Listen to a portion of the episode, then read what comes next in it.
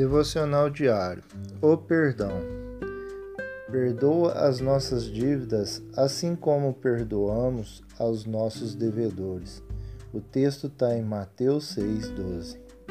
Cada dia que passa, pecados pequenos e pecados grandes vão acumulando uma dívida que esmagaria qualquer esperança se não fosse o perdão de Deus.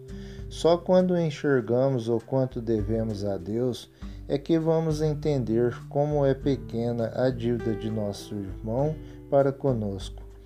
Para nos poupar da morte que o pecado traria, Jesus teve que morrer em nosso lugar.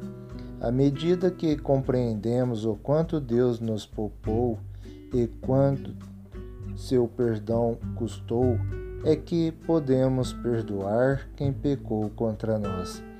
Mas o inverso também é verdade. Se não conseguimos perdoar o irmão, é sinal de que ainda não compreendemos o quanto custou ao nosso Pai para que fôssemos perdoados. Está sendo difícil perdoar alguém? Tente pensar em quanto Deus já lhe perdoou e compare a sua dívida com a dívida do seu devedor. Vamos orar. Meu Pai, ajuda-me a lembrar que o Senhor é também Pai de cada um que me deve.